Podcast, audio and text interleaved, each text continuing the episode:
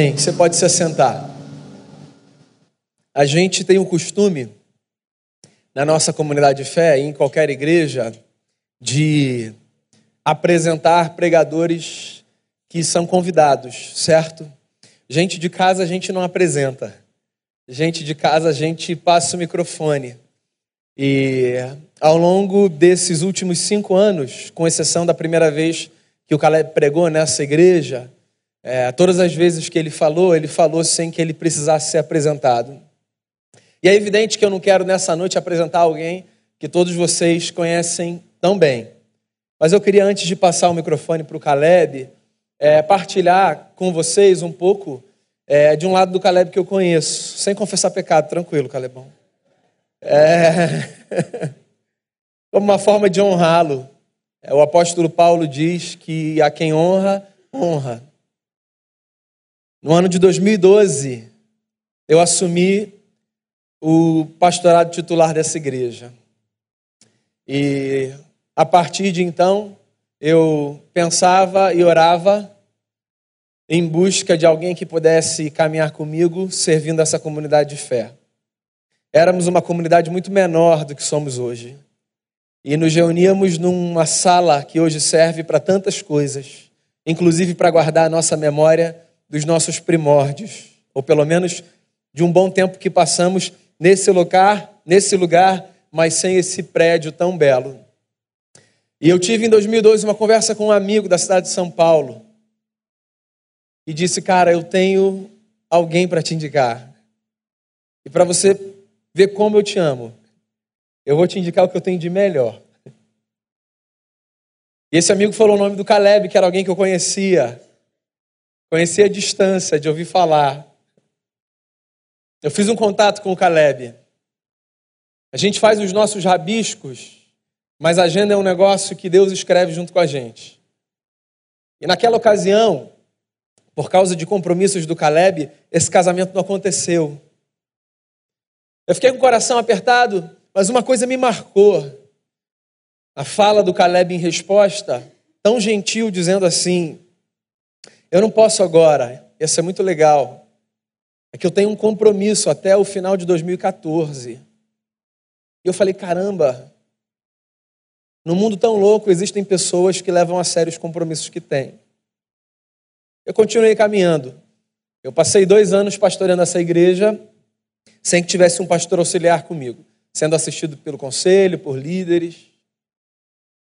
2014, andando de carro com o Ari, aqui pela Salvador Allende, ele me fez uma pergunta.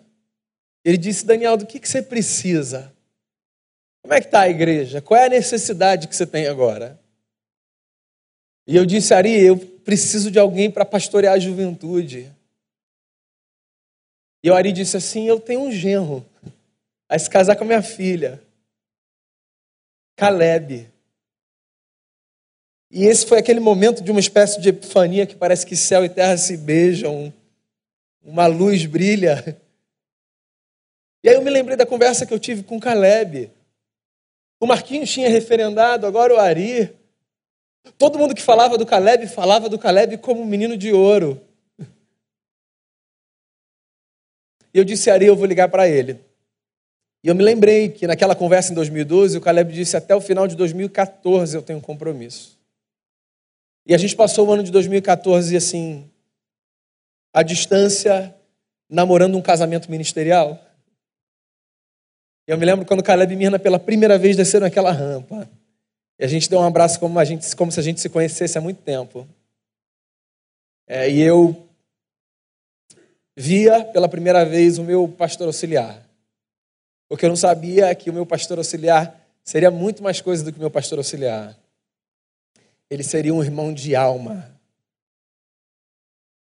E ao longo desses cinco anos, o Caleb tem sido esse irmão de alma. A gente se olha e a gente não precisa falar absolutamente nada, nada.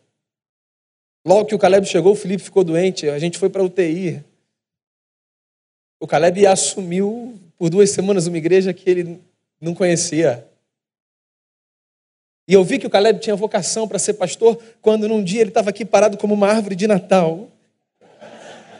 eu disse, Deus, obrigado porque ele está aqui, porque eu jamais faria isso nesse lugar. E a gente foi fazendo história, a gente foi caminhando. E o Caleb foi crescendo e crescendo e crescendo.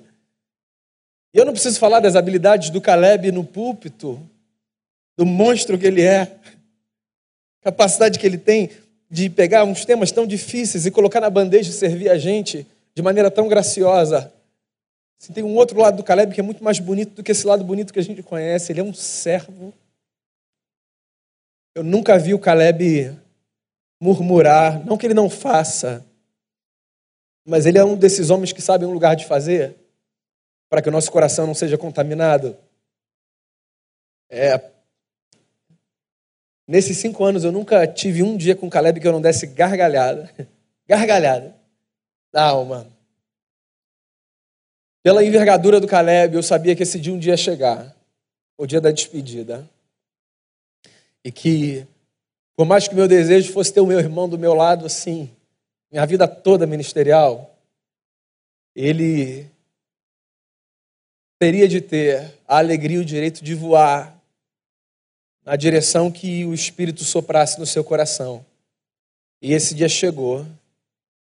E porque o reino não é nosso, é muito maior do que a gente. Quando alguém descobre que o seu dia de voar chegou, tudo que a gente faz é preparar caminho para que o voo seja alto e longo. E Caleb, meu irmão, que você voe muito, muito alto, muito alto. Você é um cara é, que a gente conta nos dedos. E essa não vai ser a última mensagem sua nessa comunidade de fé. Esse é o encerramento de um ciclo. Enquanto eu for pastor dessa comunidade, você nunca vai precisar de convite para pregar aqui, viu? Só você chegar e falar assim, ó, Daniel, cheguei, e eu te dou o microfone. E você serve a gente com essa graça que Deus te deu. Eu queria louvar a Deus pela sua vida. Deixa eu falar da Mirna também. Não é só o Caleb que está indo embora, né? A Mirna diz que ela é a única amiga que me diz verdades. O que quer que isso signifique? Quando ela me manda uma mensagem é para estourar qualquer balão assim. A Mirna ela tem um, uma presença que é desconcertante no bom sentido. E a Mirna, ela é uma mulher que, que tem servido a Deus servindo seu marido. O Caleb, quando veio para cá, teve a oportunidade de ir para lugares cujos olhos brilhavam com muita força, pela grandeza, pela importância, pela posição estratégica. A Mirna, com o coração dela, disse: Eu acho que é para a gente ir lá para o Rio. O Caleb, ao longo desses cinco anos, teve a oportunidade de ir para alguns outros lugares que eu disse para ele: Caleb, você é muito mais maduro do que eu, porque se fosse eu, ó. Brincadeira, gente, tinha ido não. E a Mirna do lado dele, dizendo: Caleb, não sei se é a hora. Mirna, você é uma benção na nossa comunidade de fé. Eu e Denise amamos você. A gente vai sentir muita falta de você. Os meninos, Samuel, Benjamin, que já chegou cheio de emoções. Essa família vai fazer muita falta, Calebão, Mirna. Mas vocês terão presença eternizada aqui por tudo que vocês deixaram no nosso coração, viu? E eu quero passar então a palavra a você, Caleb. Agora você faz o que você tiver de fazer, dizendo que eu amo você, cara, e que é uma alegria ter você na caminhada como um irmão de alma.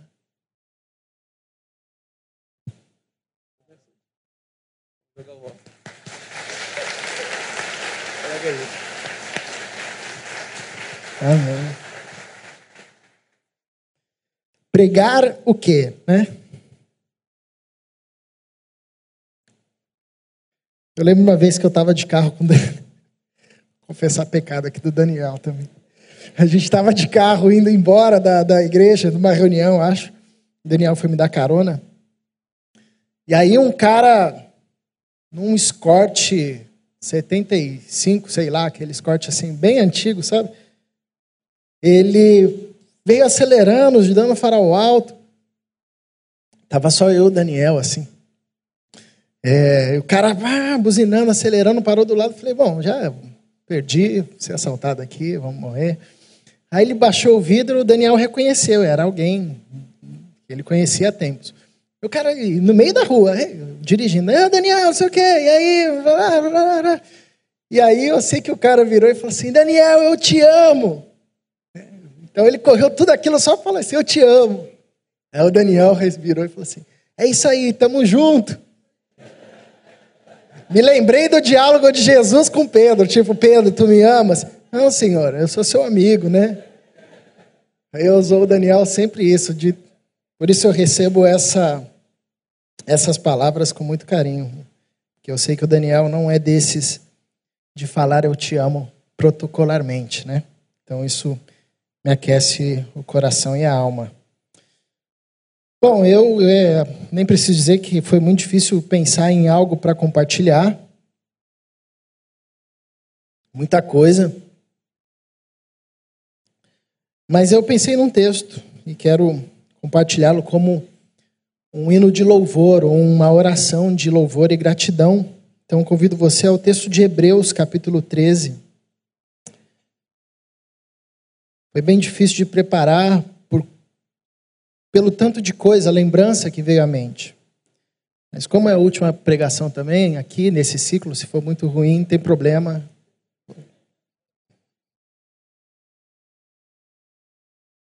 Hebreus 13, verso 1 e 2 diz assim: Seja constante o amor fraternal. Não negligencieis a hospitalidade pois alguns, praticando-a, sem o saber, acolheram anjos. Seja constante o amor fraternal, não, não negligenciem a hospitalidade, pois alguns, praticando-a, sem o saber, acolheram anjos. Paizinho, obrigado por essa comunidade de fé, pelos irmãos, pelos amigos. Obrigado por essa noite. Obrigado por tua palavra já ministrada no nosso coração, de muitas formas.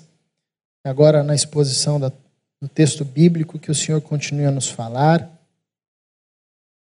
para que sejamos alimentados por Ti e que a vida de Cristo continue a crescer na nossa vida.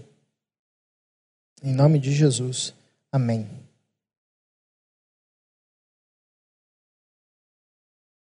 Esse texto é muito bacana porque ele fala, primeiro, de um tema que a gente não trabalha muito como uma prática de espiritualidade ou uma prática de devoção, que é a hospitalidade. A gente fala de muitas práticas espirituais: oração, jejum, louvor, adoração, né? Ah, serviço, mas às vezes a gente não fala muito de hospitalidade. Eu lembro que uma vez eu fui visitar um mosteiro e na entrada do mosteiro tinha uma placa que me chamou muita atenção. Estava escrito assim: cada hóspede como se fosse o Cristo. Cada hóspede como se fosse o Cristo.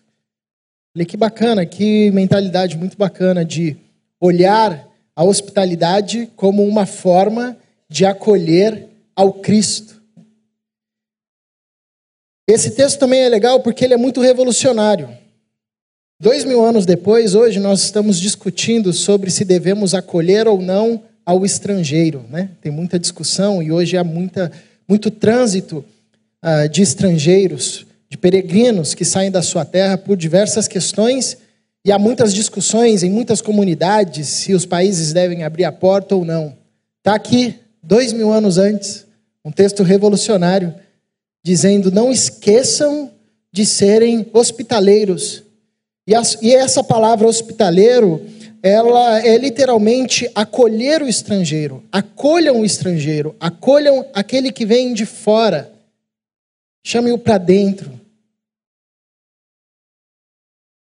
E eu acho lindo esse final, porque o texto de Hebreus, você sabe bem, ele é um livro muito denso a respeito da identidade de Cristo. O autor de Hebreus, provavelmente Paulo, dedica a carta aos Hebreus para falar a respeito do, do Cristo, quem era o Cristo na eternidade, quem foi o Cristo na história, o seu ministério, como Cristo é superior a todas as coisas. É um livro denso porque dialoga com o Antigo Testamento, evoca elementos da Torá, é, elementos da trajetória do povo, da peregrinação do povo. Então você precisa conhecer pelo menos o mínimo de Antigo Testamento para entender o livro de Hebreus, entender o significado do tabernáculo, do sumo sacerdote, do sacrifício, do dia da expiação. O autor de Hebreus vai descrever tudo isso e colocando Cristo como supremo, Cristo como superior sobre todas as, essas coisas e Cristo como sendo a concretização de tudo isso. E a coisa que nos é mais cara na fé muito maior do que Moisés, muito maior do que os elementos do Antigo Testamento, que o sumo sacerdote, que o cordeiro sacrificado, ah, que o tabernáculo, enfim. Cristo é maior do que tudo isso. Então é um livro que é literalmente cristocêntrico, tem Cristo por centro e tem por objetivo revelar a identidade de Jesus. E aí no último capítulo, ele termina com ações muito práticas. Ele começa dizendo no capítulo 13 o seguinte: que o amor fraternal, esse amor relacional de amigos, de irmãos, que isso seja constante em vocês, entre vocês, a partir de vocês. No verso 2 ele diz: acolham o estrangeiro. No verso 3 ele diz: cuida, do, cuida dos que estão presos, dos que foram aviltados, como se fosse você aviltado. Então ele termina com recomendações muito práticas, como que se dizendo: conhecer a Cristo entender quem Cristo é e foi, ver e vislumbrar a centralidade de Cristo sobre todas as coisas, irá nos conduzir a uma vida tal, e essa vida tal está exposta no capítulo 13. É isso aí, Faz, fazendo o amor fraternal ser constante e sendo hospitaleiro. Então, acho muito bacana isso, porque nos está posto o capítulo 13 não como algo que nós devemos alcançar, não como uma tarefa na qual nós devemos ah, nos empenhar a fazer, não num local onde devemos chegar. O capítulo 13 está posto como uma consequência daquele que entendeu quem Jesus Cristo é. É como se o autor estivesse dizendo: olha, depois de tudo isso que eu disse, vocês agora que compreenderam quem Cristo é e foram alcançados por esse Cristo, vocês viverão assim. A partir desse amor constante, esse amor fraternal, vocês serão hospitaleiros. Então está mais para uma consequência do que para uma tarefa. Embora também seja ah, um chamado e uma exortação para que vivamos assim e nos lembremos de que a consequência de conhecer a Cristo vai nos convidar e nos impelir para uma vivência dessa forma. E eu queria destacar algumas questões desse texto e que me são como uma expressão de louvor pelos cinco anos que passamos aqui.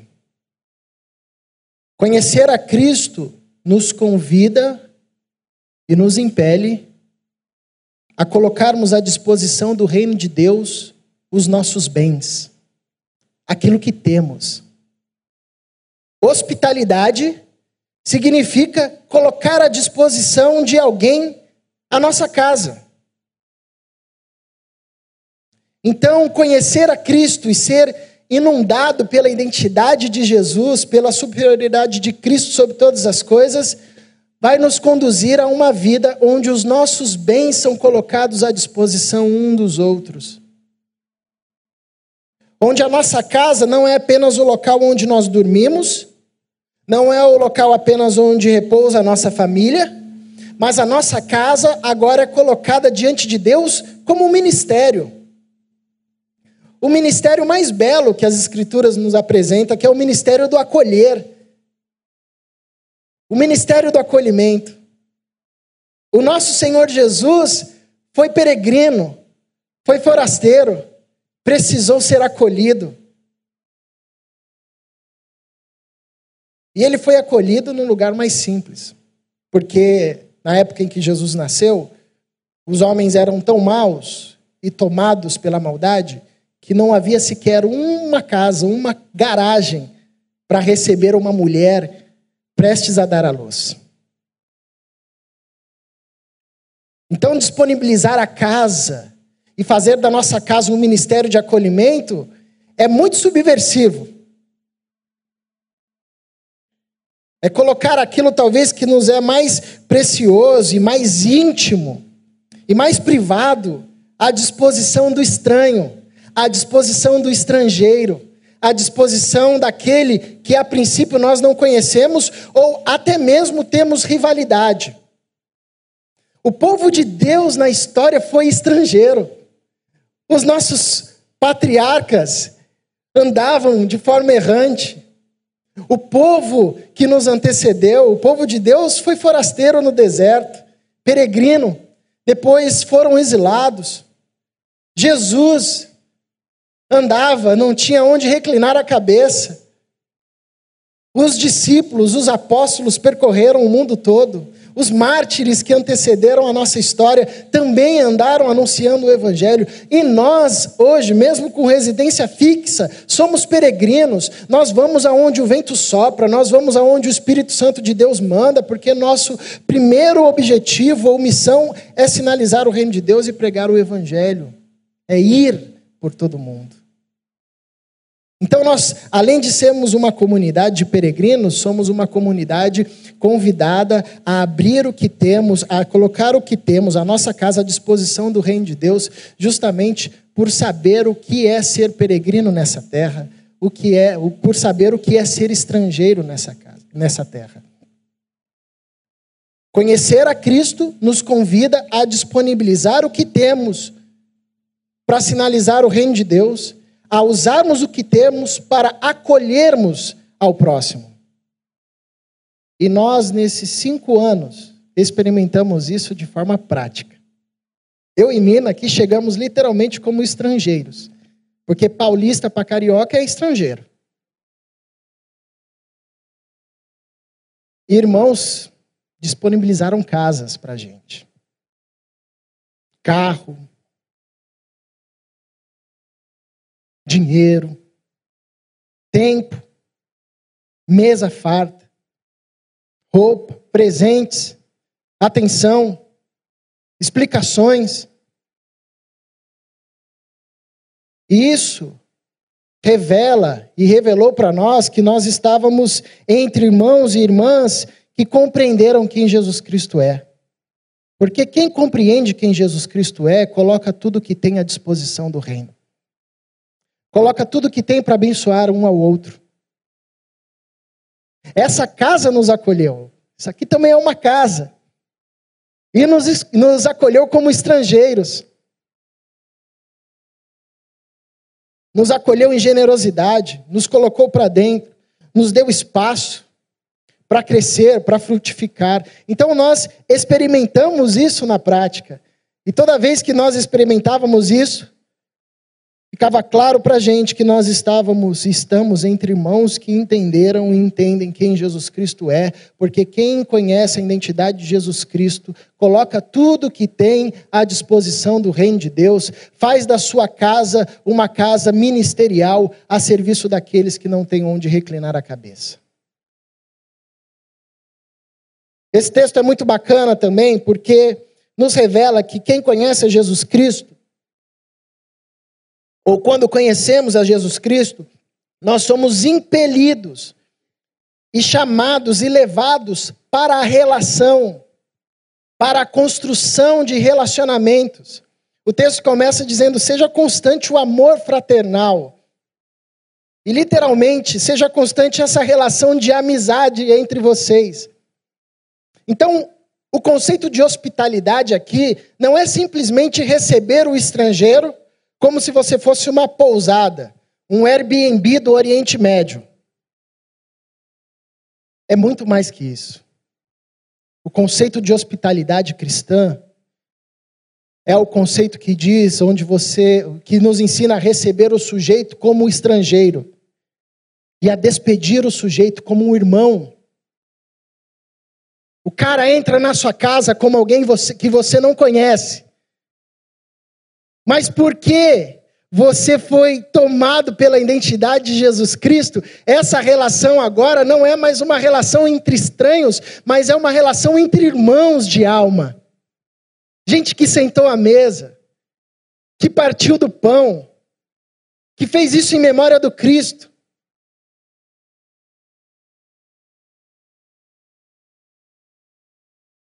Isso nós vemos na caminhada com Jesus. Quando Jesus inicia o seu ministério, ele chama 12 pessoas que, lhe, que, lhe eram, que lhes eram mais ou menos estranhas. E homens que também, mesmo sendo da mesma terra, eram estrangeiros a partir dos seus conceitos ou da forma de ver a vida. E no final de uma caminhada, Jesus diz: Eu já não chamo vocês de servos, mas eu chamo vocês de amigos. Porque a hospitalidade cristã é muito mais do que abrir a porta da casa. A hospitalidade cristã é abrir a porta do coração e acolher o estrangeiro dentro de si. Até que o estrangeiro se transforme em mão, em irmã, em pai, em mãe. Se cumprindo o que Jesus disse aos discípulos, quando eles perguntaram: Mas Senhor, nós Deixamos tudo que tínhamos para seguir você. E Jesus diz: Eu digo a vocês que quem abre mão de tudo que tem para me seguir, receberá ainda em tempo vindouro, mas também no tempo de hoje.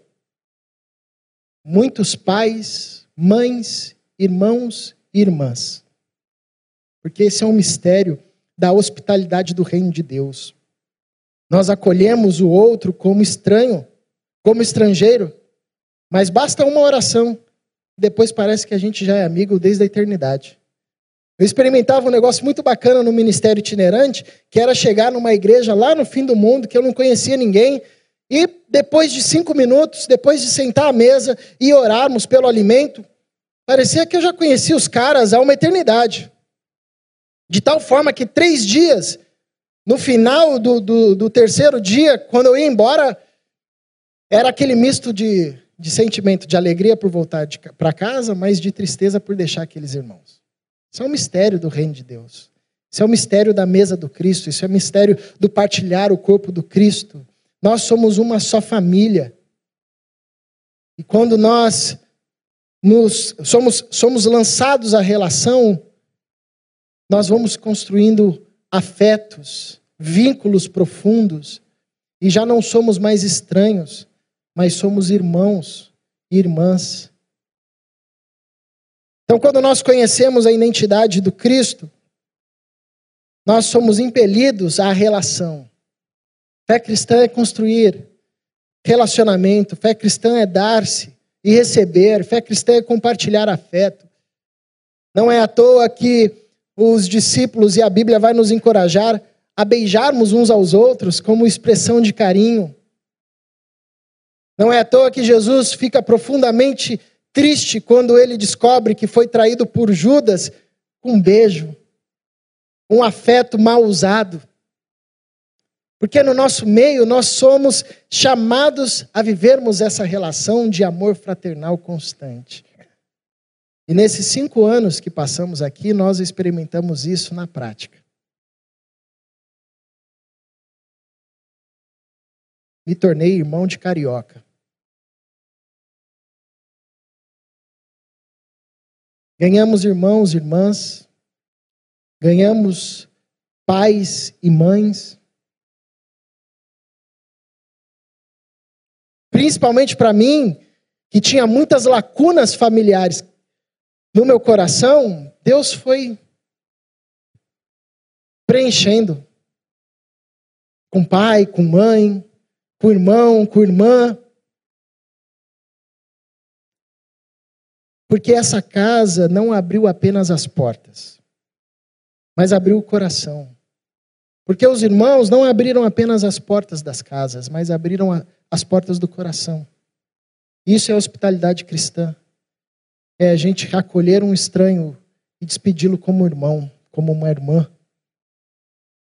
Como alguém que nós sabemos que quer seja agora, quer seja no porvir, nós vamos nos ver E todo o tempo que se passou, seja um ano ou mil anos, vai parecer, na verdade, uma fração de segundo. Como quando você encontra um irmão que está muito tempo longe, e aí você reencontra ele, e vocês continuam, parece que vocês estão continuando o mesmo assunto que estava em pauta há anos atrás. Isso é um mistério do reino de Deus. Isso é um mistério da hospitalidade cristã. E uma terceira verdade que eu acho interessante nesse texto é que conhecer a identidade de Jesus Cristo e ser inundado pela verdade de quem Cristo é nos lança e nos lançará para relações ou experiências transcendentes, experiências divinas, experiências místicas. Desde que eu avisei, ou nós avisamos aqui que nós iríamos partir, o Daniel, ele ficou zoando, me zoando, porque toda a pregação que eu fazia, ele metia uma de psicólogo. Oh, nessa frase aqui você já está denunciando que você está indo. Seu subconsciente já está falando aqui. Falei, vai ficar difícil pregar agora. Damião e o Daniel aqui na frente, só fazendo análise.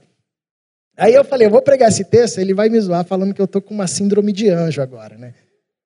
Sou um anjo, a igreja acolheu aqui, não sabia que estava acolhendo um anjo. Nada disso. Sou ser humano, carne e osso, eu e minha família. Alguns homens ah, acolheram anjos. Abraão, por exemplo, teve a visita de três homens misteriosos que podem ser interpretados como uma representação da Trindade ou anjos da mais alta patente Ló recebeu anjo em casa. Esse texto faz essas referências.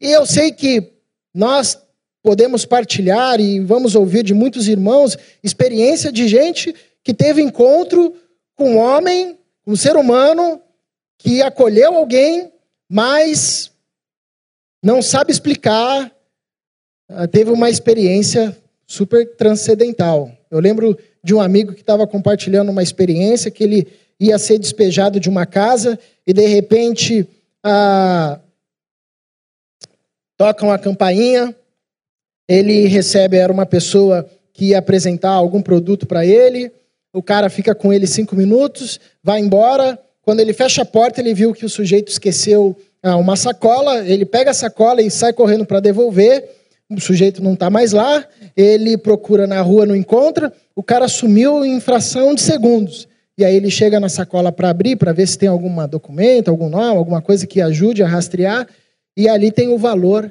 exato que ele precisava para pagar ah, o imóvel para ele não ser despejado. Ele contou isso para mim e falou: Você acredita? Eu falei: ah, Eu não acredito, mas porque você está contando, eu acredito em você. Isso aí é um milagre. Não tem gente que acolhe anjo mesmo. Né? Mas as nossas relações, mesmo que humanas, totalmente de carne e osso, elas também podem ser experiências divinas, como se abrigássemos a anjos. Como o texto ele inicia o capítulo 13 falando de relação fraterna, a experiência de hospedar alguém, como se recebesse um anjo, não precisa se limitar apenas nessa perspectiva misteriosa, sobrenatural, mas no abraço de um amigo que nos faz transcender, ou na declaração de carinho de uma irmã, de um irmão, que nos faz ver o divino ou na ajuda silenciosa de irmãos, de irmãs, que nos faz perceber o cuidado de Deus, o afago de Deus. Ou naquele que chora com você no momento difícil, ou que se alegra com a sua vitória. Isso tudo são experiências de hospitalidade que nos fazem transcender. Que nos fazem sentir um gostinho do céu, um gostinho do eterno, um gostinho do divino.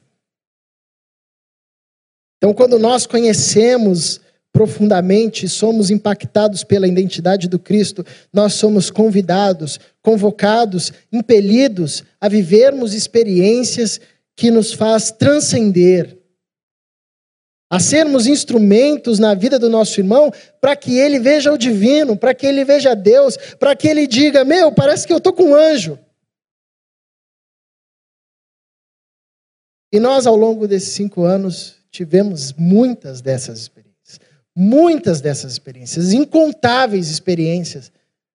No final das experiências, a gente ficava pensando: que coisa divina, que abraço profundo, que carinho profundo, que ajuda, que socorro, que auxílio, que cuidado, que atenção, que generosidade, que não parava na borda do humano mas transcendia para o eterno, transcendia para o divino, transcendia para o sobrenatural, mesmo vindo de alguém de carne e osso. Isso é a beleza da hospitalidade cristã. A gente abre tanto o coração e a gente se afeiçoa em Cristo de uma forma tão próxima, tão profunda, tão sincera, tão banhada pelo sacrifício de Jesus, tão promovida pela ressurreição do Cristo, que a gente não sabe se a gente está falando mais com homem ou com anjo. Porque a gente olha um para o outro e a gente só consegue enxergar o Cristo. Que a gente já não sabe se está mais na terra ou no céu. Porque quando a gente se encontra, é como se Cristo tivesse voltado e a ressurreição nos tivesse tomado a alma. Porque é na hospitalidade cristã, do abrir o coração ao estrangeiro, que nós vemos a palavra do Cristo se cumprir. Bem-vindos! Filhos de meu pai, ao reino que foi preparado desde antes da fundação do mundo, porque quando eu estava com fome, vocês me deram de comer, quando eu tinha sede, vocês me deram de beber, quando eu mudei de cidade e fui estrangeiro e peregrino, vocês me acolheram, quando eu estava preso, vocês me visitaram, nu, vocês me vestiram. E os irmãos disseram: Mas quando que a gente fez isso? Toda vez que vocês fizeram a um desses pequeninos. Toda vez que vocês hospedaram a um desses pequeninos, toda vez que vocês acolheram a um desses pequeninos, toda vez que vocês se relacionaram e se deram em relação, toda vez que vocês buscaram experiências profundas e sobrenaturais uns com os outros, vocês estavam acolhendo a mim, porque o Cristo se revela na partilha. O Cristo se mostra no partir do pão, no partir do cálice no partir da vida. E nós somos gratos a Deus, porque ao longo desses cinco anos, nós vimos o Cristo de diversas formas. E eu sei que dentro em breve, nós veremos o Cristo de forma plena. E eu sei que quer se passe um tempo, muitos tempos, o que foi construído pelo Espírito Santo de Deus vai florescer no nosso coração para a unidade em Cristo Jesus.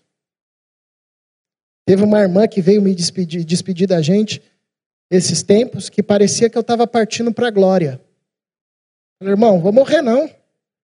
Para São Paulo, 500 quilômetros. Calma aí. Ela falou, eu falei, vou morrer amanhã, não sei. Até confirmei lá com a menina, está tudo bem? Você sabe de alguma coisa? Mas essa é uma daquelas situações da vida onde nós celebramos e choramos. Há situações na vida onde a gente só chora, é a notícia que vem para acabar. A notícia na vida que a gente recebe só se alegra, mas tem notícia que a gente se alegra e que a gente chora também. Isso é fruto dessa hospitalidade cristã gerada pelo Cristo, que abriu mão da sua glória se fez forasteiro para que nós fôssemos acolhidos e hospedados na casa do Pai e vivêssemos a partir do espírito da hospitalidade cristã.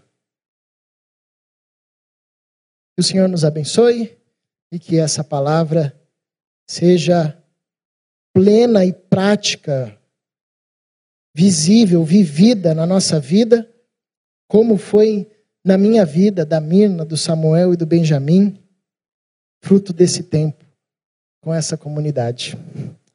Convido você a fechar os seus olhos para um tempo de oração.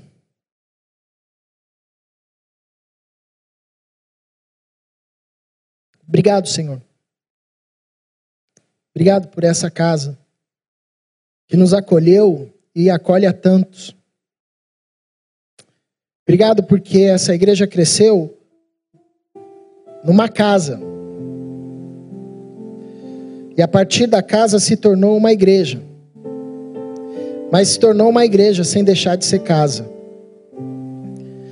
Obrigado pelo espírito acolhedor que o Senhor nutre na vida dos irmãos e irmãs aqui dessa igreja.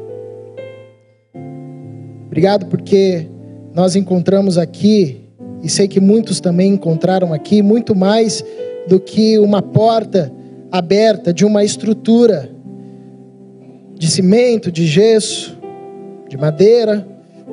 Eu sei que muitos, assim como nós, minha família e eu, encontraram aqui corações abertos. Obrigado, Senhor.